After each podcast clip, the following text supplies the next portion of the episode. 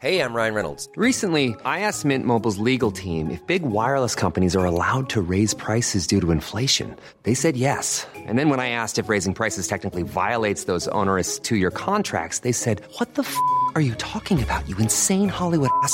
So to recap, we're cutting the price of Mint Unlimited from $30 a month to just $15 a month. Give it a try at mintmobile.com slash switch. $45 upfront for three months plus taxes and fees. Promo for new customers for limited time. Unlimited more than 40 gigabytes per month. Slows. Full terms at mintmobile.com.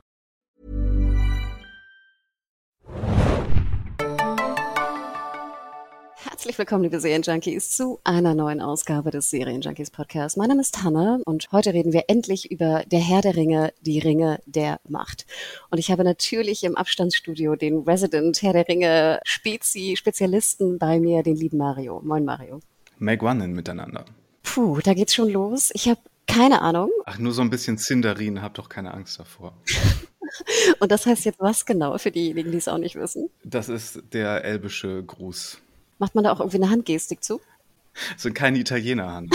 ich sage gerade so Star Trek vor mir oder sowas, keine Ahnung. Ähm, ja, also wie ihr schon hört, ich habe, wie gesagt, keine Ahnung. Mario hat sehr viel Ahnung. Ähm, und wir werden heute einfach mal so ein bisschen drüber sprechen, was wir wissen sollten. In dem Fall natürlich, was ich wissen sollte, bevor es also am 2. September endlich losgeht mit der Ausstrahlung von Der Herr der Ringe, die Ringe der Macht bei Amazon. Mario, du musst mir einmal kurz erzählen, was ist denn so deine Vergangenheit mit Der Herr der Ringe? Ich habe als Jugendlicher die Ringkrieg-Trilogie gelesen. Dann kamen die Filme irgendwann kurz danach raus. Hobbit habe ich damals auch gelesen, glaube ich, und irgendwann später mal das Silmarillion. Und jetzt habe ich mich seit letztem Jahr erst wieder ähm, richtig angefangen reinzufuchsen, weil ich ja wusste, das wird hier für den Job auch mal wichtig, sich vielleicht ein bisschen auszukennen, wenn das dann ganz losgeht, weil so als Redakteur bei Serienjunkies finde ich es ja spannend, wenn wir hier das, muss man ja sagen, teuerste Serienprojekt aller Zeiten vorgesetzt bekommt. Das ist ja allein schon TV-historisch spannend. Und deswegen habe ich jetzt mir äh, seit letztem Jahr, keine Ahnung, Tolkien Studies, Vorträge, Podcasts, Video-Essays, habe mir nochmal das Silmarillion gegeben, nochmal die Trilogie bin ich gerade am Lesen. Ähm, ich bin da gerade einigermaßen drin. Wahnsinn. Und du? Äh, ja, ich äh, habe nur Der Hobbit gelesen, aber auch schon sehr lange her. Habe natürlich die Filme gesehen, also die Jackson-Filme und dann leider auch die anderen. Ich weiß nicht, redet man über die noch? Ich glaube, ich glaube nicht. Ich habe mal als so Teenager, wo ich sehr viel Fantasy gelesen habe, das äh, erste Herr der Ringe Buch angefangen und es dann irgendwie sehr frustriert nach, glaube ich, 200, 300 Seiten wieder weggeworfen, weil ich es relativ langweilig fand und ich weiß, es kriege ich ganz viel Shit, aber irgendwie war ich damals nicht so in Stimmung dafür. Aber was du sagtest bezüglich äh, Redaktion auch von Serienjunkies, ich finde es ja immer ganz schön, dass die Redakteure und Redakteurinnen so ihre einzelnen Spezialgebiete haben und wir uns da ja, glaube ich, auch ganz gut aufteilen. Also sei es was Hm. äh, Game of Thrones angeht, sei es auch was Marvel Comics angeht, sei es auch was Witcher oder Games angeht. Also cool, dass du dich da dem Herr der Ringe nochmal angenommen hast. Ja, ich konnte mit den so Fantasy-Serien nach Game of Thrones jetzt nicht so viel anfangen auch. Ähm, lag vielleicht auch daran, dass ich da nicht alle Vorlagen kannte. Aber hier bin ich jetzt äh, tatsächlich sehr interessiert an, an den ganzen Details und ob das so zusammenkommt, wie die sich das vorstellen und was die da überhaupt äh, vorhaben. Es ist ja, muss man sagen, sehr ambitioniert und spannend mitzuverfolgen, if nothing. Du hast es auch schon gesagt, genau, die teuerste Serienproduktion aller Zeiten. Ich habe mal so ein paar Zahlen rausgesucht. Ich glaube, 465 Millionen US-Dollar soll die erste Staffel gekostet haben, wo sie aber schon die Grundlage natürlich legen für vier, also fünf insgesamt und vier weitere Staffeln. Und ich habe auch gehört, dass sie 250 Millionen US-Dollar für die Rechte allein ausgegeben haben. Äh, kannst du das so ein bisschen einordnen? Was wird denn jetzt eigentlich genau adaptiert?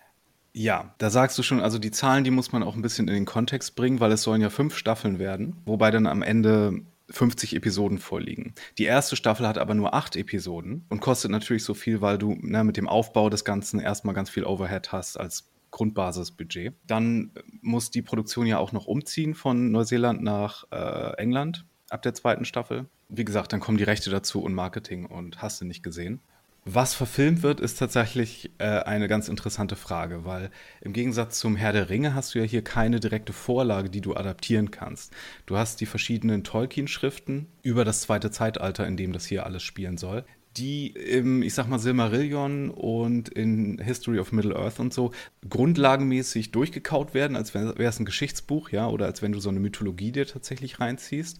Aber du hast jetzt keine Szenen, du hast keine Dialoge, du hast kein komplettes Abenteuer. Deswegen haben die Showrunner hier viel mehr aufzufüllen und auch natürlich viel mehr Freiheiten mehr oder weniger, um eine richtige Geschichte zu erzählen.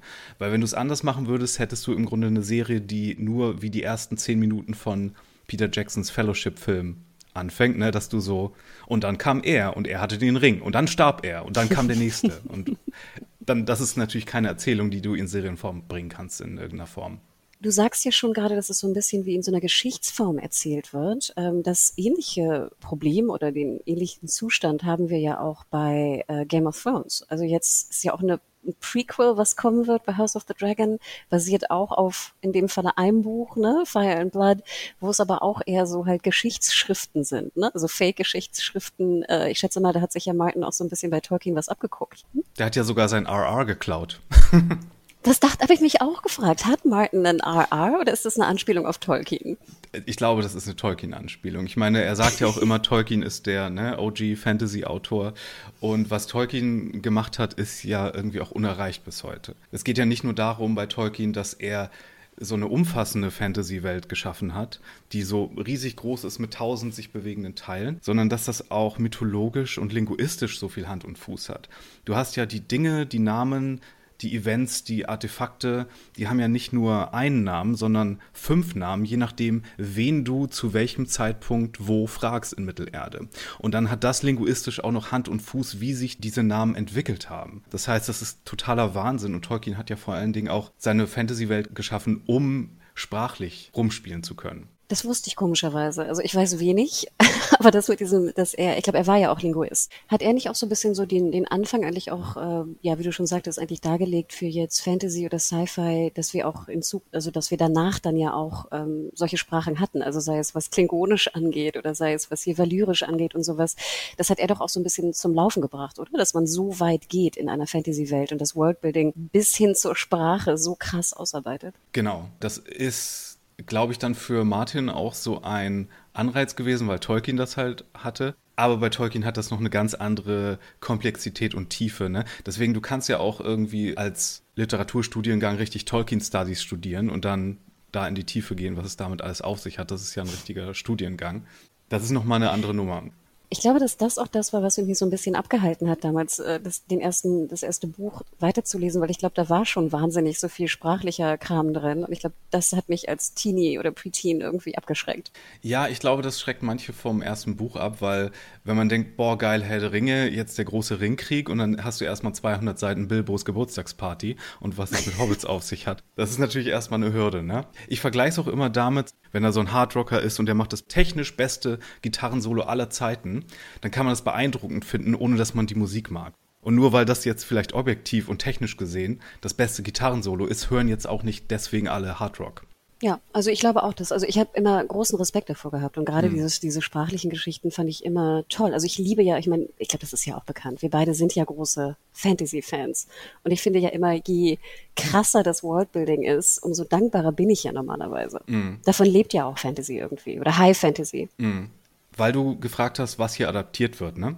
möchte ich gleich mal kurz eine Sache entzaubern, weil sich Leute relativ viel Sorgen machen, wegen einer Sache. Und zwar das zweite Zeitalter, was hier behandelt werden soll, wird größtenteils im Silmarillion und in History of Middle-earth runtergekaut. Dazu haben die Leute aber eigentlich technisch gesehen nicht die Rechte. Sie haben die Rechte an allem, was in Lord of the Rings und Hobbit steht, mit den Appendix-Zusätzen, wo auch so geschichtliche Sachen vermerkt sind. Dadurch machen sich Leute Sorgen, hä, warum adaptiert ihr das zweite Zeitalter, wenn ihr nicht die Rechte an den grundlegenden Dingern habt. Die Showrunner stehen aber in Kontakt zum Tolkien Estate und bekommen von denen so Fall für Fall Erlaubnis. Die Experten, die jetzt irgendwie nach Oxford geladen waren vor ein paar Wochen oder jetzt auch von der Comic-Con letztes Wochenende, die haben mit den Showrunnern gesprochen und durften nicht so viel verraten, aber die konnten sagen, man soll sich darum keine zu großen Sorgen machen. Man sieht viel mehr woran die theoretisch nicht die Rechte haben, als man sich hätte vorstellen können. Und allein in dem Material, was jetzt schon vorlag, ist auch so viel aus dem ersten Zeitalter mit drin, weil es wohl auch sowas wie ein Prolog geben wird, wie in den Jackson-Filmen, dass man sich darum keine Sorgen machen soll. Ich finde es immer so witzig, wenn es heißt The Tolkien Estate oder The Anne Rice äh, Estate. Ich stelle mir dann immer so ein Haus vor. Oder? Ich weiß nicht. Die Tolkien-Erben sagt man ja auch mittlerweile, wobei ja jetzt Christopher Tolkien, der ja viel von seinem Vater verlegt hat, posthum äh, jetzt auch gestorben ist vor ein paar Jahren. Das sind halt nur noch die Rechteinhaber tatsächlich, ja. Okay, interesting. Aber auch, auch krass. Ich meine, wie aufwendig bitte, wenn ich denn jeden Appendix irgendwie äh, eigentlich einbinden möchte oder einen Appendix einbinden, einen Anhang einbinden möchte in die Geschichte. Und dann heißt es so hier, okay, der Name, den haben wir nicht in, der, in unserem Rechtekatalog. Also müssen wir das Estate wieder irgendwie anrufen und fragen, ob wir jetzt diesen einen Namen oder dieses eine Geschehnis doch benutzen können. Krass. Aufwendig. Ja, die müssen aber sowieso alles auch absegnen. Von daher. Wahnsinn. Krass, also wirklich mal interessant. Ich würde gerne mal sehen, wie so ein Estate arbeitet. Also wie viele Dudes sind da und, und Ladies sind da irgendwie vorhanden? Wie, wie machen sie das? Krass, sehr interessant. Ich meine, die verhandeln ja seit vier Jahren mit denen. Ne? Ich meine, da wird wahrscheinlich auch rechtlich sehr viel gesprochen worden sein, was so verschiedene Sachen angeht, ja. Vielleicht gibt es irgendwann einen Leak und dann kommen die ganzen Mails raus oder so. Aber dann gehen wir doch mal weiter. Du sagtest ja schon, es ist äh, relativ anstrengend auch in der Produktion. Wer sind denn so die Leute hinter der Produktion? Weil ich weiß, als ich so die ersten Namen der Showrunner und auch so die ersten Castinglisten so ein bisschen überflogen habe, dachte ich mir so, hoch, kennen wir die eigentlich? Ja, das sind in diesem Fall J.D. Payne und Patrick McKay, die man nicht viel rausgelassen hat seit der Ankündigung der Serie, was so ein bisschen so ein Fehler war, weil jetzt bei der Comic-Con hat man ja gesehen, dass die sich ganz gut auch ne, als Nerds verkaufen können, denen das alles wirklich wichtig ist. Die haben zum Beispiel am hier Star Trek Kino-Franchise gearbeitet, an so einer Flash Gordon-Produktion, die nie produziert wurde. Die sind seit 15 Jahren zusammen so als Duo in Hollywood beschäftigt, haben aber auch an viel gearbeitet, was da nicht produziert wurde, was ja ganz oft so ist. Und jetzt im Fall dieser Amazon-Serie war es einfach so, dass die, wie, wie auch hier die Showrunner von Game of Thrones damals, einfach den besten Pitch hatten und dann den Zuschlag bekommen haben. Und äh, die arbeiten natürlich jetzt mit hier Tolkien-Gelehrten und dem Tolkien Estate zusammen und einem ziemlich großen Writers Room. Äh, hatten dann bei der Entwicklung der Welt auch noch äh, kurzzeitig Unterstützung ganz am Anfang von Brian Cogman, der ja auch ein Producer und Writer bei Game of Thrones war. Und da dachten Leute dann schon so, oh shit, die versuchen jetzt so eine Game of Thrones-artige Serie zu machen und das wird hier alles Blut und Titten und so. Und da haben die aber längst geschworen, dass es nicht so wird und dass sie sich sehr, sehr distanzieren wollen von diesem edgy Grimdark Fantasy. Das soll hier eher familienfreundlich und für alle und, und so sein. Kurze Frage, JD, ist es ein Mann? Ich habe leider die, die Comic-Con-Panels nicht gesehen. Ja, das sind zwei okay. Dudes. Aber das finde ich ja generell, sage ich mal, von der Herangehensweise ganz cool. Also wir dürfen ja auch nicht vergessen, dass hier D&D, wie wir sie immer nannten, von äh, Game of Thrones, ja, wie du schon sagtest, die sind ja mit einem Pitch rangegangen ne, und sind herangetreten an George R. R. Martin und haben ihm ja auch gesagt, wir, wir stellen mhm. uns das und das vor. Dann hat er, glaube ich, ja noch so ein Quiz gemacht mit denen, ne, was ihr glaubt, wer das und das ist und sowas. Also das finde ich ja schon mal sehr löblich, dass das wirklich krasse Fans oder Nerds auch waren, die das gepitcht haben und nicht Amazon eigentlich von oben herunter sagte, wir suchen jetzt zwei Leute, die oder Showrunner, die generell das umsetzen könnten. Wie gesagt, die waren nicht viel in der Öffentlichkeit oder haben nicht viel gesagt und die waren auch relativ unbekannt, weshalb Leute sich natürlich Sorgen gemacht haben. Ne? Äh, Peter Jackson war ja vorher, der hatte ja vorher schon ein bisschen so Nerd-Credibility durch seine Horrorfilme. oh so ja, wie hieß nochmal Braindead, ähm, oder? War das Braindead? Habe ich sogar auch gesehen vorher. Ja. Hm. Und dann hatten die aber so ein paar hier Tolkien-Überfans und Experten nach Oxford geladen vor einigen Wochen und denen auch schon so ein bisschen Material gezeigt. Die waren wohl relativ beeindruckt davon, dass die auch so aus den Briefen von Tolkien zitieren konnten und dass die offenbar verstanden haben, was so wichtig an Tolkien ist und so weiter. Und das hat die wohl zumindest schon mal etwas beruhigt, auch wenn äh, das noch vor den besseren Trailern waren, die wir dann zu Gesicht bekommen haben. Der erste Teaser im Februar, der stand ja eine ganze Weile einfach so rum und war noch nicht so geil. Und ähm, da war natürlich dann erstmal der Backlash auch ziemlich groß. Genau, ich glaube, der erste Teaser kam ja raus zum äh, Super Bowl, meine ich, ne? Das war diese 5 Millionen Dollar, Februar, ne, ja. was er gekostet hat, also dass du ihn ausstrahlen kannst beim Super Bowl. Ähm, und ich muss auch gestehen, dass mich der nicht so umgehauen hat. Ich war so ein bisschen, pff, ja, also manche Shots fand ich ganz schön, manches, mit vielem konnte ich nichts anfangen, jetzt inhaltlich. Und ich war jetzt nicht so super äh, hooked, oh yay, ich, ich freue mich so riesig oder sowas. Ich habe mich aber auch so ein bisschen mit dem Backlash auseinandergesetzt. Und da war zum einen, was mir ganz oft irgendwie in den Kommentaren aufgefallen ist, diese Frage, warum denn jetzt Galadriel die große Kämpferin ist, wenn wir sie doch irgendwie so als sehr zurückgenommene, ähm, fast irgendwie magisch äh, und mystisch wirkende Person aus den Jackson-Filmen kennen. Kannst du das ein bisschen einordnen? Wir sollten vielleicht kurz sagen, das spielte ja tausende Jahre vor Der Herr der Ringe. Und Galadriel ist hier zum einen sehr viel jünger. Äh, sie ist trotzdem schon tausende von Jahren alt, aber Tolkien selbst hat sie so als Amazonenartige Kriegerin beschrieben zu dieser Zeit und sie ist hier halt noch ein bisschen unstet und impulsiv und hat gerade ihren Bruder verloren und glaubt noch nicht so ganz, dass jetzt der große Frieden angebrochen ist. Ihr elbischer Name ist tatsächlich auch Narven, glaube ich, und das heißt so viel wie Mannmädchen, weil sie so halt so groß, stark und buschikos ist. Das heißt, Leute, die jetzt glauben, so die Girlboss äh, Galadriel ist hier eine Erfindung von den Showrunnern, die irren sich leider. Das ist doch cool. Also es freut mich ja geradezu, weil ich ja potenziell immer gerne auch so leicht kämpferische, sag ich mal, Frauenrollen mag. Aber natürlich auch in den letzten Jahren so ein bisschen, ach, war das wirklich ein bisschen auffällig, dass es irgendwie überall drauf geklatscht wurde und äh, alle irgendwie kämpfen und muskulös mhm. und sonst was sein mussten. Ähm, ich musste auch ein bisschen lachen, da war doch diese Szene auch drin, wo Galadriel so in so einer Eissteinwand irgendwie hängt, ne, mit so einem Dolch, glaube ich. Mhm. Und als sie dann hochguckt, dachte ich zuerst, das wäre ein Junge. Ich habe gar nicht geschnallt, dass das die blonde, also Galadriel sein sollte. Ja, wobei man ja sagen muss, dass die äh, Morpeth Clark, die sieht schon sehr der jungen Kate Blanchett so ein bisschen ähnlich, ne? Die haben sie schon so ein bisschen nach ihr auch gecastet, würde ich sagen. Ich finde, je mehr sie sich von den Tolkien-Filmen distanzieren und ihr eigenes Ding machen, umso besser finde ich das, weil nur das Pass genau zu machen, das hat dem Hobbit nicht gut getan, der Hobbit-Trilogie, äh, das hat auch gar nicht zum Stoff gepasst. Aber so das Lämste an dem jüngsten Trailer fand ich, dass sie den Balrog haben aussehen lassen, wie genau im Jackson-Film. Minus die Flügel. Aber die Clark, auf die freue ich mich tatsächlich castmäßig auch mit am meisten, weil ich kenne sie hier zum Beispiel aus Saint Maud und so. Mittelmäßiger Film, aber sie war da schon sehr gut und alle, die man fragt, die an der Produktion beteiligt waren, die sagen auch, sie als Galadriel ist was Besonderes und allein im Teaser-Trailer fand ich sie schon sehr anderweltlich beeindruckend, ja. Fand ich auch. Also vielleicht jetzt nicht im Teaser, aber dann so in dem nächsten Trailer oder auch vor allem im letzten Trailer dachte ich auch so, okay, I'm sold. Das Interessante ist ja, dass sie Waliserin ist und Walisisch basiert ja, also das ist ja so ein bisschen mit auch die Grundlage für Elbisch. Ach, nice. Allein ihr Name, ne, Morphit, dieses Doppel-D am Ende, also das R wird gerollt wie im Elbischen und das Doppel-D am Ende ist so ein The eigentlich, also es ist Morphith. Und das macht sie natürlich komplett prädestiniert dafür, äh, Elbisch zu sprechen. Und auch ganz witzig, der Typ, der den Zwergenprinzen spielt, der ist auch Waliser und der kommt sogar aus einer Minenstadt. Apropos Zwerge, auch in den Kommentaren, wo ich überflogen hatte, waren dann viele so, die sagten, ach wie cool, wir sehen jetzt irgendwie mehr Zwerge, wir sehen irgendwie, wie heißt es, Casadum irgendwie, da wo die, weiß nicht, wohnen oder was auch immer. They call it a mine. was hat das mit diesem ganzen Zwergenkram zu tun? Weil ich persönlich ja auch als, sag ich mal, viel Pen and Paper hier, schwarzes Auge-Spielerin und sowas, ich fand die Zwergen irgendwie immer uninteressant. Also die haben mich persönlich einfach nie interessiert. Und jetzt dachte ich auch so, boah, ich, I don't care über Zwerge. Ja, das ist das Problem an Zwergen generell, weil die oft, wie auch in der Jackson-Trilogie, muss man ja leider sagen, zum Comic Relief verkommen. Ne? Weil Zwerge halt so ein bisschen lustig sind und oh, zieh mich nicht am Bart und so weiter.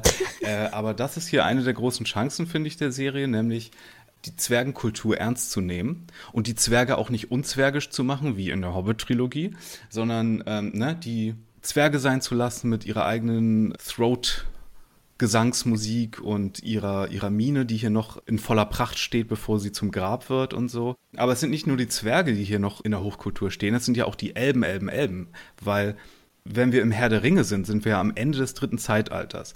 Da ist ja schon die Magie schon größtenteils aus Mittelerde verschwunden. Die Elben machen sich langsam aus dem Staub. Zwerge sind total zurückgezogen und versprengt und es ist alles so postapokalyptisch schon. Und hier im zweiten Zeitalter ist hier noch alles voll mit Magie. Der große dunkle Herrscher wurde gerade besiegt, ja. Also das erste Zeitalter, das so total Metal ist mit Balrog und Riesenspinnenarmeen und Drachen und so, das ist gerade vorbei. Aber wir haben immer noch halt die großen Menschenkönigreiche. Elben sind immer noch total ähm, allgegenwärtig und die Chefs und von denen bin ich ja großer Fan auch. Bin auch gespannt, Elben zu sehen, die nicht, weil Jackson hat die Elben halt auch so sehr vulkaniermäßig gemacht, dass die nur so sprechen und keine Emotionen haben. Deswegen dachte ich auch, dass sie irgendwie jetzt so ein, so, ein, weißt du, so ein Zeichen machen müssten mit der Hand. Ja, genau. Ähm, aber das sind die halt nicht, ne? Und äh, Leute sind aber diese Elbendarstellung auch sehr gewöhnt. Und deswegen gibt es da natürlich auch so ein bisschen Gegenwind, ne? Also, dass jetzt Elben auch nicht die langen Haare haben, wie das irgendwie äh, man gewöhnt ist vielleicht. Obwohl vielleicht sich da auch ein Stil mal ändern kann innerhalb von 4000 Jahren vielleicht. Hatte da auch mal jemand eine Schere oder sowas? Gab es eine Fashion Show und einen neuen Designer. Ja, genau. Aber apropos, wie sie aussehen sollen. Also ich weiß, da gab es ja auch dann irgendwie sehr viel Backlash. Das ist natürlich auch vom Casting her. Und wir wissen ja auch, dass Amazon da sehr, sage ich mal, gepusht hat, ein diverses Casting in seinen Original-Produktionen ähm, einzubauen.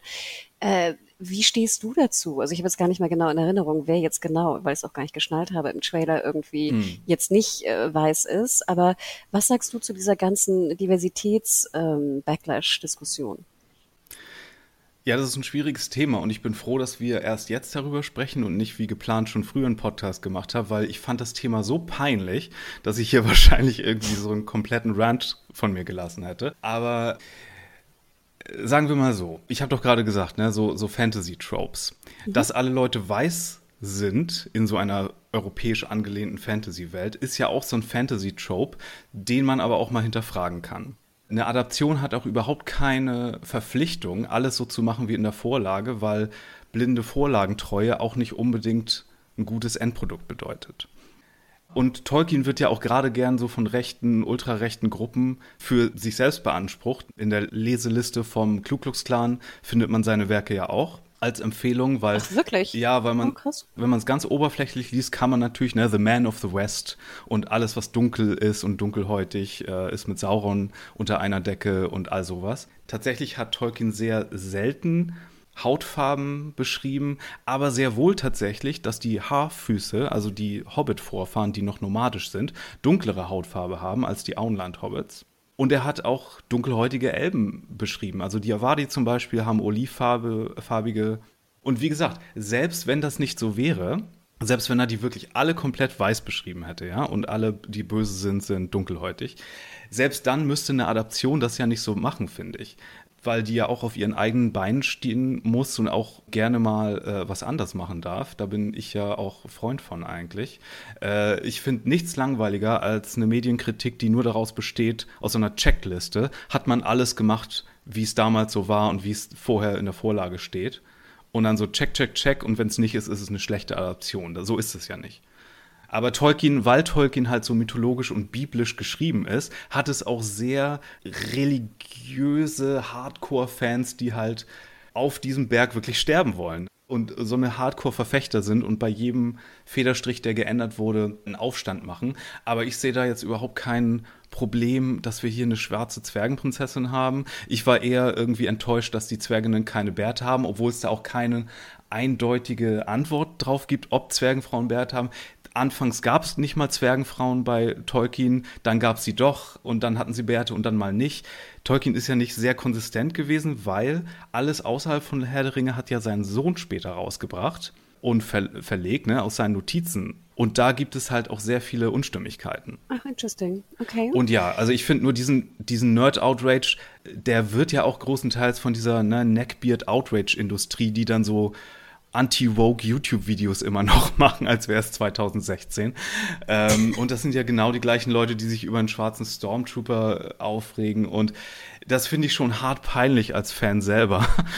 Ich finde es mittlerweile aber auch nur ein bisschen witzig. Und ich muss sagen, ich erinnere mich ja damals auch noch, als es daran ging, die die Jackson-Filme zu machen. Da hatten wir ja noch kein Social Media Ende der 90er, aber ich erinnere mich, als wir gerade Internet bekommen hatten und ich die Bücher gerade gelesen hatte, habe ich auch in so ein paar Foren so mitgeguckt, was die Leute darüber sagen. Und da gab es genau die gleichen Sachen. Ne? Also immer wenn es mal ein Bild von einem Ork gab, hieß es, nein, so sehen Orks nicht aus, das und das ist falsch, obwohl die Orks ja total mannigfaltig aussahen. Ne? Und da gab es noch nicht mal einen Trailer, da gab es nur Bilder. Oder Kate Blanchett ist, ist, nicht schön genug für Galadriel oder ach, Hollywood macht doch sowieso der Herr der Ringe kaputt. Und vor allen Dingen, ich weiß nicht, ob du dich daran erinnerst, das hat aber neulich noch mal jemand hier bei Twitter auch rausgekramt. Und ich erinnere mich tatsächlich daran, dass es totalen Aufschrei gab, dass Ian McKellen Gandalf spielt, weil die Angst hatten, der macht jetzt Gandalf schwul.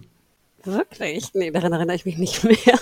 Da hat Ian McKellen sogar noch ein Statement rausgebracht, weil das so eine vorhandene Diskussion offenbar war, dass irgendwie so, nein, ich bin Schauspieler, natürlich spiele ich jetzt hier keinen flamboyant Gandalf. Ne? Also, und so ein bisschen, glaube ich, erwarten Leute das gerade auch. Eine von den Schauspielerinnen hat sich auf der Comic-Con als äh, Aktivistin in ihrem Land Iran bezeichnet. Ne? Und deswegen ist jetzt die, die Serie Vogue, weil sie Hä? Was? Nein, so funktioniert das nicht. Wenn die Showrunner irgendwas in der Richtung gesagt hätten, und das haben sie einfach mal nicht, ähm, die wollen eine zeitlose Sache erzählen.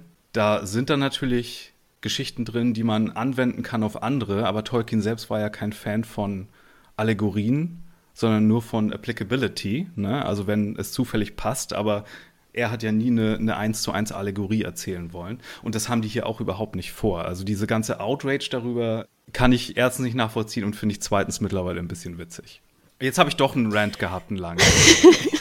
Ich wollte gerade sagen, nee, aber sehr, sehr interessant. Also gerade, ich habe auch diese ganze äh, Zwerginnen, was heißt das? Weibliche Zwerginnen müssen Bärte haben. Äh, ich hätte es auch ganz gern gesehen, ehrlich gesagt. Oh, sie haben auch Bärte, das haben sie bei der Comic-Con bestätigt. Selbst die Disa, die Prinzessin, selbst die hat Facial Hair, das hat man nur bisher im Promomaterial noch nicht richtig gut gesehen. Aber Zwerginnen werden Bärte haben und ich bin auch sehr dafür. Conchita Wurst Chat. Ich wollte gerade sagen. Und ich finde es ja auch gar nicht so schlecht, genau wie du sagtest. Dann darf doch eine Zwergin Bart haben und die andere nicht. Also ich denke, es wird ja auch unter Zwerginnen, wenn ich mir vorstelle, auch andere Modeauswüchse geben. Es wurde auch im Grunde nur eine Zwergenart näher beschrieben. Wie gesagt, ganz oft wurden diese Dinge gar nicht so spezifisch beschrieben in Tolkien. Da hast du Freiheiten, weil es ja auch verschiedene Zwergenclans gibt und selbst spitze Ohren ist nur ein Fantasy-Trope, den jetzt alle weiter und nachmachen. In Tolkiens Werk steht nirgendwo, dass Elben lange Ohren haben mir wurde ja auch irgendwann mal bewusst, dass ja alle Fantasy, die wir irgendwie so als Kinder oder Teenies gelesen haben, ja auch von, wenn ich das jetzt sagen darf, und ich meine das jetzt wirklich nicht abwertend, aber von weißen Autoren, also männlichen Autoren ja meist geschrieben. Und ich meine, wenn, wenn Tolkien da in den, was ist das, 50er äh, Jahren irgendwie äh, sich diese Welt ausgedacht hat, noch früher, in den 30er Jahren, also wir können sagen fast vor 100 Jahren, weil ich hatte da vorher auch schon drüber nachgedacht. Also mhm. lasst uns sagen, vor 100 Jahren hat sich also Tolkien in, in England, war es in England? Mhm. hoffentlich, äh, sich das ausgedacht. Und dann denke ich ja auch, es ist doch auch ganz logisch, dass dann so in, in dieser Vorstellung von vor 100 Jahren eines Engländers, eines weißen Engländers, dass dann auch vielleicht seine Vorstellung, dass das halt Weiße sind. Und ähm, ich weiß, dass dieser Backlash, da war ich jetzt mehr involviert, weil ich die Bücher natürlich auch kenne, jetzt bei The Witcher, ne, was ja auch in so einer Art slawischen Welt spielt. Und ich glaube, Sapkowski hat ja auch angefangen, mhm. glaube ich, in den 80ern oder sowas, ne, diese, diese Witcher-Geschichte irgendwie erst in Kurzgeschichten und sowas sich auszudenken. Und es ist ja ganz logisch, dass also ein Sapkowski in den 80er Jahren in Polen sich da vielleicht auch eine, eine weiße Welt vorstellt. Und ich denke ja immer, gerade wenn es um diese Puristen geht, die sagen, nein, das hat er aber nicht so geschrieben irgendwie damals, vor 100 mhm. Jahren oder vor 40 Jahren, denke ich ja immer, ja, aber stellt euch doch vor, wenn Tolkien heute diese Welt schreiben würde oder sich ausdenken würde, dann würde die vielleicht ja auch anders aussehen, weil sich ja auch die Welt verändert hat bei Witcher dachte ich auch so, hm, ich finde schon, dass es sinnvoll sein sollte, wer jetzt dunkelhäutig ist oder eine andere Hautfarbe haben sollte in dieser Welt, dass es sozusagen nicht nur einfach draufgeklatscht ist, wie es ja manchmal auch in vielen Produktionen ist, sondern wenn die Unterschiede auch Sinn machen innerhalb der Welt, in der wir sind. Und ich meine, das, mhm. das haben sie auch teilweise ganz gut hinbekommen, teilweise hat es so ein bisschen ge, geholpert. Aber es hat ja auch im Endeffekt null gestört, ob jetzt Jennifer halt nicht irgendwie alabasterweiße Haut hat oder ähm, Frangilla Vigo irgendwie halt nicht weiß ist. Das ist ja völlig wurscht nachher. Und das merke ich ja auch immer wieder, auch bei Bridgerton zum Beispiel. Jetzt schweife ich ein bisschen ab.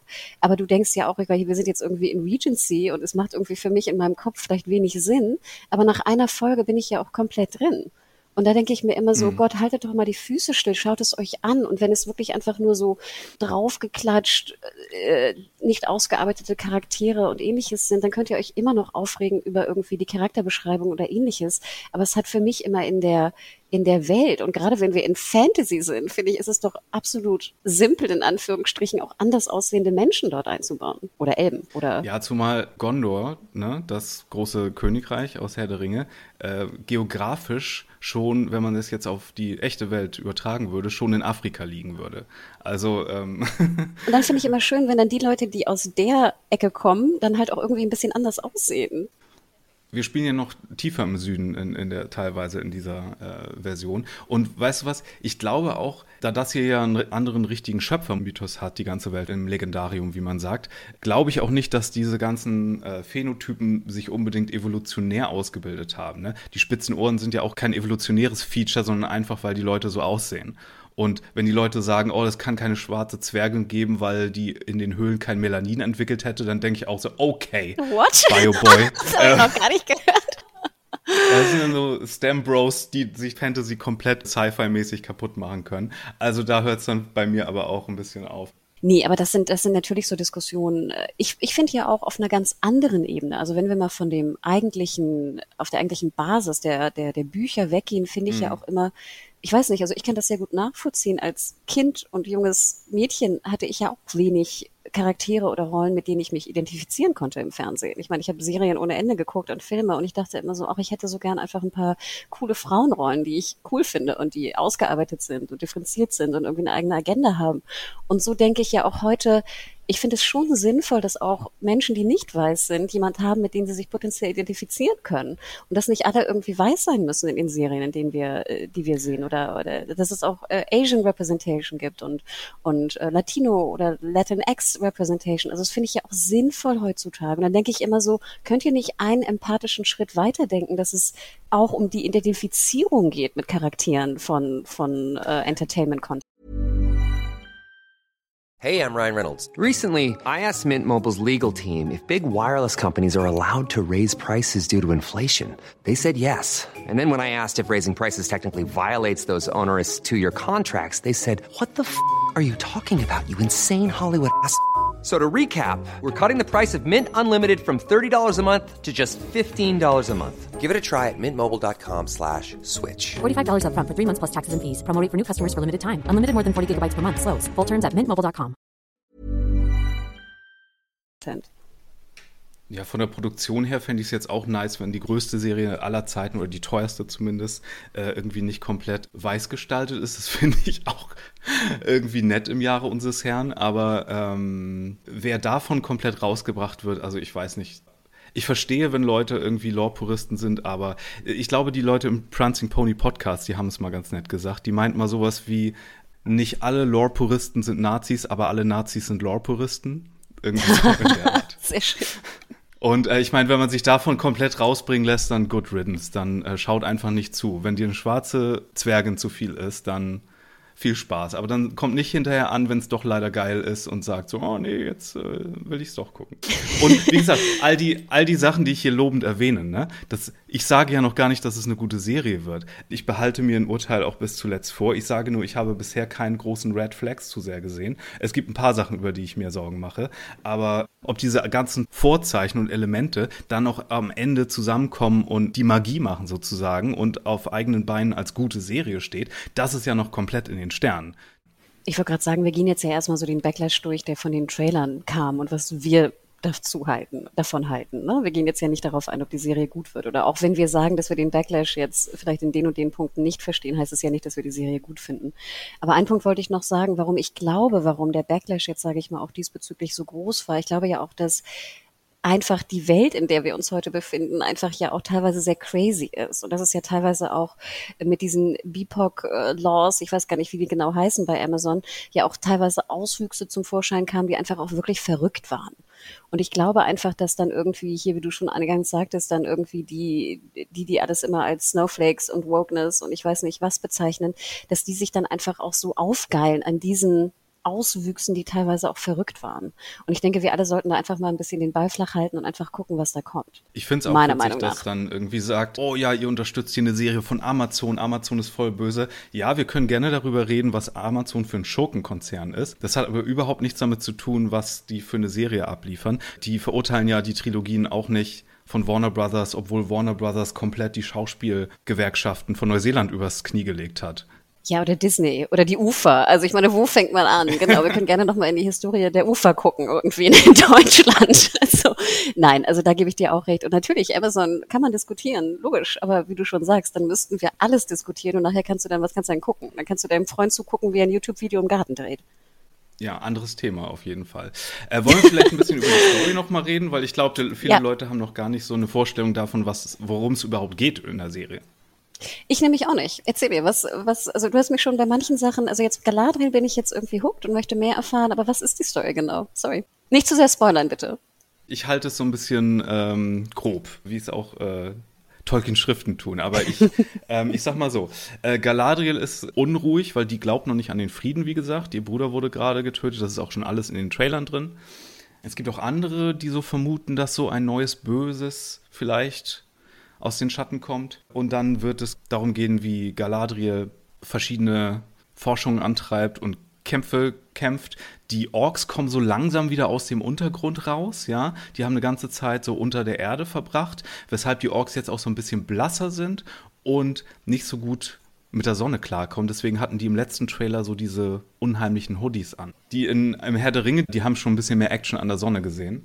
Aber Orks sind ja sowieso nicht gut mit Sonne. Genau, dann haben wir so Elbenkönigreich und Zwergenkönigreich, ne? Khazad-dûm, wo die Handlung stattfindet. In Khazad-dûm ist dann auch Elrond, den wir auch schon aus dem dritten Zeitalter kennen. Der ist hier als Politiker und Architekt noch unterwegs. Im Zwergenkönigreich hat er dann wohl auch mit Celebrimbor zu tun. Das ist ein einflussreicher Elb, der dann später die Ringe der Macht schmieden wird, nach denen die Serie ja schließlich benannt ist. Kurze Frage, Mario, als jemand, der sogar keine Ahnung hat. Die Ringe der Macht, der eine Ring ist doch dann auch der Ring, den wir dann in den Jackson-Filmen und Hobbit und Co. verfolgen, oder? Ist das einer von den Ringen der Macht oder ist das was anderes? Das ist der Master-Ring. Sauron hat in seiner schönen Form, wie es genannt wird, als Anatar, den Elben beigebracht, wie man Zauberringe schmiedet. Und dann hat er ne, die sieben für die Zwerge, die neun für die Menschen schmieden lassen. Die Elben haben sich dann noch drei Zauberringe gemacht, die ja Galadriel und Gandalf und so weiter dann auch später noch tragen. Und Elrond.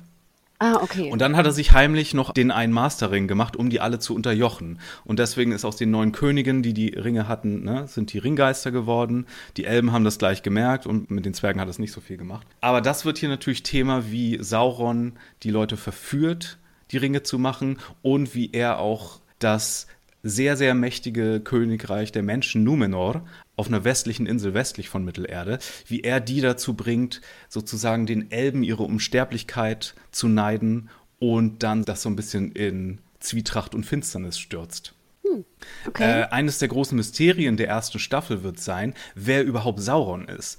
Wir wissen es noch nicht, wer Sauron spielt und er soll ja in einer, ne, in einer schönen Form als Anatar the Deceiver, der, der König der Lügen irgendwie auftreten. Manche glauben, diese Gestalt im Meteoriten, die im Trailer runterkam, ist Sauron, weil der ne, von Feuer umgeben so aussah, wie als wäre er in so einem feurigen Auge. Manche glauben, es ist dieser evil twink-looking Guy, der zwar von einer Frau gespielt im letzten Trailer vorkam. Manche glauben, wir haben ihn noch gar nicht gesehen und es ist mittlerweile im Fandom so ein kleiner Running Gag geworden, so Everybody is Sauron, ne? Ähm, die Zwergenprinzessin ist ja Sauron. Ja, Galadriel ist Sauron. ähm, und ja, das wird so ein bisschen so ein Who is it äh, Mystery werden, was, was ich ganz spannend finde, weil das ja das Mystery gerade komplett im Gange ist. Ne? Das ist ja jetzt schon diskutieren Leute darüber, wer könnte es sein, haben wir ihn über, überhaupt schon gesehen. Wer ist denn dieser Dude mit dieser weißen Kutte, der so von unten so ein bisschen komisch guckt? Ja, das ist die Schauspielerin, von der ich sprach, äh, die alle für einen so. Typ halten. Aber die, diese androgyne Gestalt, die halten viele auch für Sauron. Ich persönlich glaube nicht. Ich glaube, das ist viel wahrscheinlicher, dass es so Melkor-Kultisten sind, die so den, den neuen dunklen Herr promoten vielleicht. Aber who knows? Das ist Teil des Mysteries gerade. Das werden wir wahrscheinlich auch noch eine ganze Weile nach Serienstart noch nicht erfahren. Ich denke mal, die werden so ein bisschen damit spielen. Aber genau, Numenor ist im Grunde das Atlantis von Tolkien.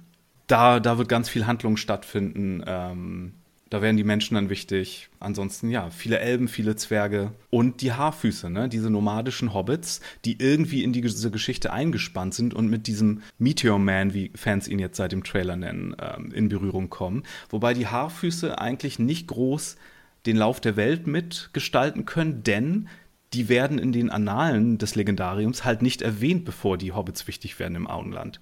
Aber das passt dann auch eigentlich wieder in ihre Charakteristik, weil die Haarfüße dafür bekannt sind, dass sie sich halt auch gut verstecken können ganz schnell und den großen Leuten aus dem Weg gehen. Sag mir nochmal ganz kurz, die Haarfüße sind die, warum nennen wir sie nicht Hobbits? Das sind sozusagen die Vorfahren der Hobbits oder was, warum heißen genau, die anders? Genau, das sind äh, eine Art von Hobbit-Vorfahren. Bevor die Hobbits im Auenland sesshaft geworden sind, waren das so äh, nomadische Jäger und Sammler, die mit der Ernte und mit dem, je nachdem, wo die Crops sind, irgendwie umhergezogen sind.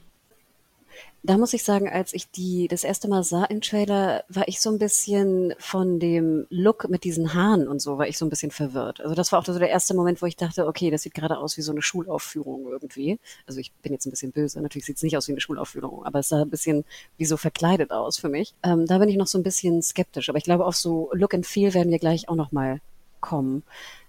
Ich glaube, die haben sie auch größtenteils eingefügt, weil die Leute, die jetzt nur die Filme kennen, wo die Hobbits ja die Protagonisten sind, mehr oder weniger, wollten die die Hobbits unbedingt drin haben und es ist jetzt kein großer Stretch der Mythologie, die mit reinzunehmen, ne? weil die zumindest die Vorfahren davon mal erwähnt wurden mit zwei Sätzen. Von daher ist das eigentlich alles legitim, sobald die nicht zu viel in der Welt machen, was die Geschichte mitformt. Weißt du? Ah, okay. Also es ist mehr so ein bisschen für die Leute, die die Filme ja, die um die auch mit reinzuholen.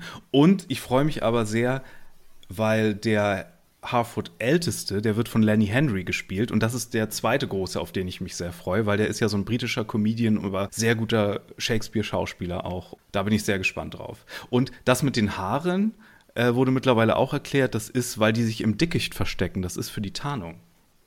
Ah, okay, genau, weil das da so aus, als ob da so kleine Blätter drin sind oder sowas, ne? Oh, okay. Interesting. Aber jetzt, also Mario, ich bin dir sehr dankbar, weil jetzt habe ich ein bisschen mehr Bock auf die Geschichte sozusagen, wenn ich so ungefähr grob weiß, was da passieren wird. Reden wir noch ganz kurz über den Look and Feel. Es gab ja auch so ein Backlash bezüglich dem ersten Teaser, also dem Super Bowl Teaser, das farblich, ich weiß jetzt nicht, ich glaube, wir beide sind ja keine handwerklichen Techniker äh, von Schnitt und Kamera, aber es sah so ein bisschen sehr so typisch so Amazon-mäßig aus. Also ich denke dann ja auch immer ein bisschen negativ auch dran an äh, Wheel of Time, wenn die Farben einfach so ein bisschen grell sind. Ähm, hm. Was nachher habe ich das Gefühl, dass sie das wieder irgendwie repariert haben und ein bisschen runtergeschraubt haben in den späteren Trailern. Ähm, was denkst du so über Set-Designs, Look and Feel, ähm, die Hintergründe, die Umgebung, die wir sehen, diese schönen Lande, von denen du gerade erzählt hast? Äh, bist du da happy mit dem Look? Ja, der erste Teaser, der war tatsächlich so ein bisschen so ein Fehlgriff, würde ich sagen. Allein auch, weil die da generische Trailermusik drin hatten, weil sie halt noch nicht verkündet hatten, auch wer die Musik für die Serie macht. Und dann auch, warum zeigt ihr so viele CGI-Shots, wenn ihr doch so viel on Location und in Sets gedreht habt, die ihr echt gebaut habt, aufwendigerweise? Warum zeigt ihr mir hier diese CGI-Eiswand? Ihr habt so viele andere Shots doch, die ihr hättet sicher benutzen können. Naja, ich habe auch diesen Vergleich mit Wheel of Time und mit äh, Witcher oft gehört. Kann ich nicht ganz nachvollziehen, um ehrlich zu sein mittlerweile, weil ich finde, die Welt fühlt sich doch sehr viel gelebter an und sehr viel dreckiger, vor allen Dingen, wenn es so um die Haarfüße geht. Das fühlt sich doch sehr erdig alles an, finde ich. Natürlich ist es nicht so grimy wie die Trilogie von Jackson, die erste, weil es ist ja auch mit anderen Kameras gedreht und so 4K-Sachen haben natürlich einen anderen Look, aber ich würde mal sagen, es sieht trotzdem schon sehr viel authentischer aus als jetzt die Hobbit-Trilogie. Ich meine, über CGI-Orks müssen wir, glaube ich, hoffentlich nicht reden. Und da haben die natürlich jetzt mit ihren Prothesen und so und, und praktischen Effekten wieder ein bisschen mehr, worauf man sich freuen kann, glaube ich. Jetzt aber, seit sie die Musik auch im, im, im Trailer hatten, finde ich, der Vibe ist schon recht gut da. Bear McCreary, ne, der, den man von Battlestar Galactica und so Videospielen Soundtracks kennt, der macht ja den Soundtracks und sein Galadriel-Theme. Boah, das ist schon sehr stark, finde ich. Und Howard Shaw äh, vom damaligen Soundtrack macht das Titellied, was wir noch nicht gehört haben. Genau, das, ist, das war ja auch so ein bisschen meine Kritik, die ich immer habe momentan. Ich habe immer das Gefühl, dass wir irgendwie verlernt haben, gute Trailer zu bauen, auch gerade mit der Musik. Wir hatten ja auch diesen Backlash bezüglich der, was war das zweite Staffeltrailer von Witcher, wo so eine ganz merkwürdige, ich weiß gar nicht, so ein Hip-Hop-Song da irgendwie draufgelegt wurde. Sehr merkwürdig. Ähm, aber ich gebe dir recht. Also ich finde jetzt B. McGreary, ich liebe den Battlestar Galactica Score, also auch von allen Staffeln, der endlich auch drin ist bei, bei Spotify. Jahrelang habe ich gewartet, bis der drin war und musste irgendwie YouTube äh, gucken oder hören nebenbei. Äh, nein, ein, ein fantastischer Score. Also wer den nochmal hören will, Battlestar wirklich sehr, sehr, sehr, sehr gut. Der hat auch was sehr Interessantes gesagt zum Soundtrack auf der Comic-Con. Das fand ich sehr beeindruckend. Der meinte, wenn es um den Soundtrack für Numenor geht, ne, das Atlantis von, von Tolkien, dann wird er Instrumente benutzen, die wir noch nie gehört haben in der Tolkien-Adaption. Und zwar so prominent, dass wenn wir danach dann die Filme gucken, werden wir merken, dass diese Instrumente fehlen, weil es das Reich dann auch nicht mehr gibt. Oh, Gott, wie süß. Ich ein bisschen Gänsehaut konzeptionell ist das eine coole Idee. Und apropos gute Trailer, ne? Da hat Digital Tolkien Project auf Twitter, das habe ich gestern Nacht noch gesehen, über den letzten Trailer von der Comic-Con. Und zwar, dass die ersten Sätze aus dem Trailer im jambrischen Tetrameter, also in diesem Verstakt, den auch Tolkien oft verwendet, ist. Das merkt man nur nicht, weil es halt in geschnittenen Dialogen versteckt ist, aber es ist We thought the war at last was ended, today our days of peace begin, we thought our joys would be unending, we thought our lights would never dim. Okay. Du, du machst mich gerade gespannter, Mario. ähm, du hattest es vorhin ja schon kurz angedeutet. Was macht dir denn noch Sorge? Also gibt es Sachen, äh, die Unabhängig davon, ob es jetzt wirklich gut wird oder nicht, wie gesagt, das wissen wir nicht. Aber gibt es Sachen, die du vielleicht im Trailer oder jetzt in der ganzen Recherche, die du betrieben hast, gelesen, gesehen, gehört hast, die dir noch so ein bisschen Sorgen machen? Natürlich. Den Look und viel mag ich insgesamt sehr, auch vor allen Dingen, weil viel auf Kostüme geachtet wurde und ich finde, wie gesagt, so viele Casting-Entscheidungen sehr inspiriert. Aber es gibt so ein paar Einstellungen im Trailer, so zum Beispiel die Sachen in Numenor, die so ein bisschen clean gleichmäßig ausgeleuchtet sind. Gar nicht mal vom, vom Set selber, aber die Beleuchtung ist so clean und gleichmäßig, dass mir das schon so ein bisschen sehr nach TV-Produktion roch. Äh, das kann auch strategisch sein, weil Numenor ja verfinstert werden muss im Laufe der Handlung und vielleicht ist das Absicht, ne, dass es jetzt so demonstrativ hell ist. Da, da müssen wir nochmal abwarten dann habe ich storymäßig Angst, dass sie so ein bisschen zu twisty werden, was das Sauron-Reveal angeht. Also, wenn sie wirklich irgendeinen so Quatsch machen wie, oh, jetzt war Galadriel Sauron all along, weil das hat niemand erraten können, weil ihr alle habt schon erraten, dass es vielleicht der und die und die Person ist. Ne? Davor habe ich auch Angst, dass sie zu sehr TV-Gewohnheiten, aktuelle TV-Gewohnheiten nachmachen, ne? wie bei Westworld, wo sie ja auch irgendwann mal eine Story umgeschrieben haben, nur weil Leute auf Reddit schon den Twist erraten haben. Davor habe ich so ein bisschen Angst und vor allen Dingen davor, wo alle Angst haben, weil das zweite Zeitalter erstreckt sich ja über tausende von Jahren, ne? Das sind ja mehrere tausend Jahre. Und die Zeitkompression, die haben sie schon angekündigt und bestätigt. Die werden halt nicht irgendwie alle zwei Folgen den menschlichen Cast austauschen, weil die nicht so lange leben, sondern die werden die wichtigsten Sachen aus dem Zeitalter irgendwie in ein verdaulicheres Zeitfenster packen, damit halt ähm, die Menschen nicht so ganz wie Hunde sofort wegsterben. Ähm, und das macht allen Sorge und das ist halt auch der größte Kompromiss, den die mit Ansage schon eingegangen haben, aus so erzählerischen Gründen. Ich verstehe es, aber das ist so die größte Krux, glaube ich, wo man gucken muss. Dann vielleicht so ein bisschen kommen wir langsam Richtung Ende. Jetzt starten ja zwei, die größten eigentlich äh, Fantasy-Franchises, die es da draußen gibt. Also jetzt Ende August wird starten natürlich Game of Thrones, das Prequel äh, House of the Dragon und dann ab 2. September also Herr der Ringe, die Ringe der Macht. Wo, worauf freust du dich mehr? Also ich glaube, es ist relativ eindeutig, worauf du dich mehr freust. Aber ist das wirklich so? Also bist du jetzt, freust du dich mehr auf Herr der Ringe als auf äh, Game of Thrones? Ja, natürlich, weil Amazon mich hier total bezahlt, um diese ganzen positiven Sachen zu sagen. Deswegen, natürlich freue ich mich mehr. Das ist dann der Vorwurf. Sobald man irgendwas Vorfreudiges, Positives sagt über Herr der Ringe, ist man sofort in the pocket of Amazon. Das äh, du haben vor allem. alle anderen, die darüber geredet haben. Ja, ähm, bitte. Also ich nehme gerne Angebote an. Ähm, because that's how that Wir wurden ja noch nicht mehr berücksichtigt bei den, bei den ganzen äh, Marketing-Sachen beziehungsweise Journalistensachen, genau. die eingeladen Wir haben nicht mal ein Dinner bekommen oder irgendwie Interviews oder Goodie-Bags. Ja, nee, ich habe natürlich liebend gern den äh, Game of Thrones Podcast mit euch damals gemacht, aber da habe ich die Bücher halt nicht gelesen. Und ähm, für Tolkien schlägt mein Herz doch etwas mehr. Äh, da glaube ich auch, ich kann ein bisschen mehr mitreden und ähm, deswegen, also, also äh, House of the Dragon gerne, aber das hier ist doch von der Vorfreude und vom Gespanntsein drauf vor allen Dingen. Ähm, wie gesagt, ob es gut wird, muss ich zeigen. Aber ob das so zusammenkommt, wie die sich das ausmalen und vorstellen, da bin ich sehr gespannt drauf.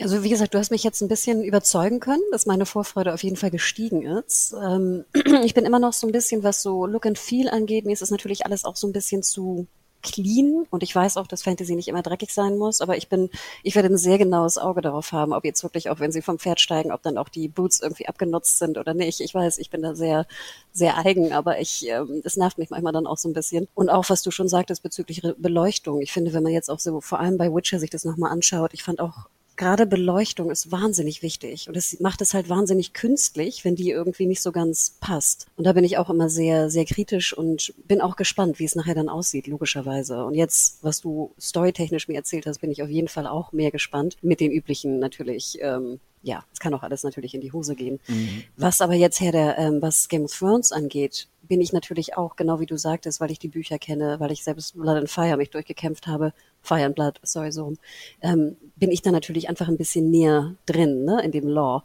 Und bin natürlich auch gespannt, wahrscheinlich genauso wie du hier, wie sie was umsetzen, ne? Und das sieht man auch im Trailer und was wird da passieren. Aber somit ist es ja umso besser, dass wir beide also, und ich glaube, das können wir auch schon mal ein bisschen teasern, wir versuchen auch beide Podcasts zu betreuen. Also es wird, wenn alles gut läuft, jetzt in diesen leicht crazy times einen Herr der Ringe Podcast äh, zu produzieren und auch einen Game of Thrones Podcast, was natürlich dann auch so in der Redaktion ein bisschen anstrengend ist. Hochfantasy, Hochsommer, ja.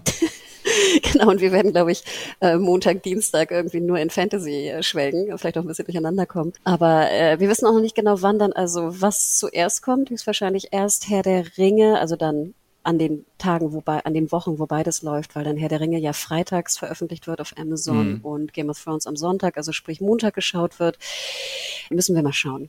Ne, ich glaube am 22., wenn ich das richtig im Kopf habe, August und dann 2. September startet Amazon. Genau, es wird acht Folgen geben und äh, ja, das wird wirklich spannend, finde ich. Ich finde, es ist auch echt so Battle of the, nicht Bastards, sondern of the Fantasy-Serien. Ähm, Witzigerweise geht's dann ja im Oktober mit dem Battle der Vampir-Serien weiter, weil dann läuft auf AMC Interview with the Vampire und auf Showtime läuft Let the Right One in. Stimmt. Den Film mochte ich ja auch sehr gern. Beide sogar. Also das Original und auch die erste Filmadaption. Ja, interesting. Obwohl wir sagen müssen, dass beide, glaube ich, noch nicht lizenziert sind in Deutschland, oder? Zumindest ersteres auf das jeden Fall korrekt. noch nicht. Mhm. Aber nicht. ja, aber witzig, ne, dass dann die, die Sender slash Streamer irgendwie immer in dieses Battle gehen. Schade. Also ich hätte es lieber eigentlich ein bisschen gestreckt, aber es wird natürlich sehr interessant werden, wer da quotentechnisch und diskussionstechnisch die Oberhand haben wird. Ich glaube, es wird Crazy Town werden. Ich habe bei uns im Umfragetool ja mal die Frage gestellt, worauf freut ihr euch mehr? Game of Thrones oder Herr der Ringe? Ich muss es kurz suchen, Moment. Das hatte ich hier nicht auf. Du machst es sehr spannend. Ich finde auch ganz interessant prinzipiell die Frage, was mehr gehasst wird. Also wo ist der Hate höher? Ist der Hate höher auf Amazon und jetzt diese, dieses Casting und ich weiß nicht was? Oder ist der Hate höher irgendwie von Game of Thrones? Ich bin so pisst äh, über die achte Staffel, ich werde es nie wieder gucken, ihr könnt mich alle mal. Das ist ja auch schon fast eine Abwägung. Und klar, das, wie wir schon gesagt haben, ist eine kleine Gruppe, aber trotzdem finde ich interessant, was jetzt stärker wiegt. Aber ich glaube, Bass, sowohl negativ als auch positiv, hat Herr der Ringe schon mehr. Äh, House of the Dragon weiß nicht, haben gar nicht so viele auf dem Schirm, habe ich das Gefühl. Äh, so, äh, das Ergebnis äh, unserer Umfrage, die ich vor einigen Monaten mal online gestellt habe und die immer noch so durchläuft hin und wieder, ist, dass 54% sich mehr auf Herr der Ringe freuen und 46% mehr auf House of the Dragon. Das ist ja gar nicht so krass, finde ich. Das ist ja fast noch ausgeglichen, kann man sagen. Ich hatte noch eine andere Umfrage. Da ging es darum, äh, wie groß ist eure Vorfreude auf die Herr der Ringe-Serie. Und da sagen Sturm riesenriesig 37 Prozent, Höhlentroll groß 10 Prozent, Mensch mittelhoch 18 Prozent, Zwergenklein 7 Prozent und Hobbit mickrig 28 Prozent. Also da ist auch weitestgehend eher Vorfreude als Negativität, obwohl Negativität auch fast ein Drittel ausmacht, aber 37 Prozent für die große Vorfreude ist dann doch schon noch ein bisschen mehr. Krass, ne? Aber es ist fast auch wieder ausgeglichen, ne? 37 Prozent freuen sich, 27 Prozent finden es total scheiße. Ja, die negativen Leute, die sind halt natürlich immer sehr laut und können sich immer so inszenieren, als würden sie jetzt mit dem Schwert ihres Vaters die Ehre von Tolkien verteidigen. Das lässt einen dann natürlich immer besonders nobel erscheinen. Ein weiterer Punkt, der natürlich auch äh, wichtig sein wird, ich meine, in Deutschland, wenn wir jetzt nur den deutschen Markt anschauen, haben ja auch sehr viel mehr Menschen Amazon Prime, also könnten es theoretisch gucken, Herr der Ringe, als jetzt ein Sky oder Wow oder Sky Q oder wie es jetzt auch immer heißt. Ähm, also da munkelt man ja, ich glaube, die offiziellen Zahlen wurden gar nicht veröffentlicht, aber ich meine mal vor ein paar Jahren irgendwie eine Zahl gesehen zu haben, dass man davon ausgeht, dass Amazon in Deutschland, also Prime-Kunden hat, irgendwie zwischen 12 und 15 Millionen oder so, wenn nicht noch höher. Also 15 Millionen, glaube ich, sind es schon. Und bei Sky, die Zahlen werden ja auch nicht mehr veröffentlicht, jetzt einzeln für Deutschland. Aber Sky slash Wow, also Leute, die potenziell die Serie gucken können, sind ja, glaube ich, so um die zwei oder drei Millionen glaube ich. Also ohne Gewehr. Aber da denke ich, da ist natürlich auch, sage ich mal, die Möglichkeit des Schauens sehr viel höher bei Prime. Interesting. Wobei man auch nicht vergessen darf, dass äh, Game of Thrones damals ja auch die äh, most pirated Show aller Zeiten war. Und ähm, wenn jetzt Amazon schon äh, bei manchen Leuten so unten durch ist, dann vielleicht läuft das dem dann noch den Rang ab. Mal sehen. Ja, und die Preise erhöht hat jetzt, ne? Auch interessant. Also Natürlich ja. perfekt zum Timing. Ich glaube, wir haben es ja auch schon vorher gesagt, ne, im Podcast. Könnt ihr auch noch mal reinhören. Ich glaube, das war hier Peacock auf Wish bestellt. da haben Adam und ich das schon durchexerziert, dass wir es natürlich genauso machen würden. Ähm, also es ist genauso eingetreten wie vermutet. Aber ja, interessant, ne? Ich finde es interessant, was das bedeutet. Und auch nochmal ein kurzer Hinweis. Ich habe mir irgendwann mal ähm, bei YouTube auch angeschaut, was jetzt die Kritiker und Kritikerinnen da irgendwie zu bemängeln haben bei ähm, Amazon, Herr der Ringe. Und ich bin dann auch wieder in dieses krasse Fail-Funnel irgendwie reingefallen, wo ich dann erstmal meinen mein YouTube-Algorithmus irgendwie clearen musste davon. Also es wird wirklich, wirklich spannend werden, wie es ausgeht. Das Battle. Ja, YouTube ist da echt ganz schlimm. Sobald du den Trailer einmal geguckt hast, bekommst du auf deiner Startseite nur Lord of the Woke, weil ein schwarzer Schauspieler mitspielt. Ja, und ich finde es so bitter. Oh. Also ich finde es wirklich bitter bei YouTube wirklich krass. Ich finde, da sollten sie wirklich nur was gegen machen. Naja, du kannst ja Don't Recommend Channel jederzeit machen und dann ist, geht das auch schon wieder. Ich würde auch sagen, hätte es damals Social Media und so fan-produced äh, Content gegeben im Sinne von Videos und so, dann hätte es vor den Jackson-Filmen ähm, genau den gleichen Outrage gegeben und genau die gleiche Negativität aus Prinzip. Und kein Outrage der Welt hat die Trilogie zu schlechten Filmen gemacht und kein gutes Vorzeichen, weil Jackson es schon wieder gemacht hat, hat die Hobbit-Filme zu guten Filmen gemacht. Also, let's wait. Genau, wir sind auf jeden Fall gespannt. Äh, Mario, wo kann man dir, Mario RR, nee, MRR Giglio, wo kann man dir noch folgen im Social Media Bereich? Äh, at John Smith. What? ist das nicht der Gründer von, ist das nicht der Gründer von hier den Mormon Church oder was ist das? Nein, ich wollte nur einen generischen Twitter-Handle sagen, damit man nicht äh, jetzt. Äh Ach, dich basht. Oh Gott. Oh nein. nein, at Firewalk with me mit zwei E am Ende weil der eine Ring für mich ist immer noch der Eulenring aus Twin Peaks. Sehr sweet. Ich bin Ed Hannah Huge. Ja, also bitte schickt uns nicht irgendwie böse Tweets. Seid lieb zueinander, ähm, seid lieb im Netz, äh, schreibt doch mal was Positives, das tut ja Leuten auch immer gut. Genau, folgt uns gerne bei, bei Twitter und Co oder natürlich auch dem, dem Serienjunkies-Kanal und schreibt da gerne, wie, was ihr denkt, wie es wird, worauf ihr euch mehr freut vor allem. Das würde mich und uns auch sehr interessieren. Und ihr könnt natürlich uns auch schreiben an podcast.serienjunkies.de. Würden wir dann natürlich auch vielleicht nutzen für die Podcasts, die da kommen werden. Also haltet Ausschau nach Herr der Ringe und äh, Game of Thrones Podcast in unseren einzelnen Feeds. Und dann hören wir uns ja auch ganz bald wieder zu weiteren Podcasts. Ich habe gehört, es soll auch so eine Sci-Fi-Serie bald zu Ende gehen namens For All Mankind. Ich glaube, da werden wir was machen zum Finale auch. Und dann, wie gesagt, geht es ja auch ganz bald los mit den Battle. Danke dir, Mario, für diese, diese sehr interessante, ausführliche Erklärung von allem, was da kommt. Und du hast es geschafft. Also ich bin jetzt ein bisschen erwartungsvoller. Vielen Dank. Ja, wir hören uns dann in einigen Wochen, wenn es dann richtig losgeht. Schauen wir mal. Bis in ein paar Wochen, spätestens. Bleibt gesund. Adios. Ciao.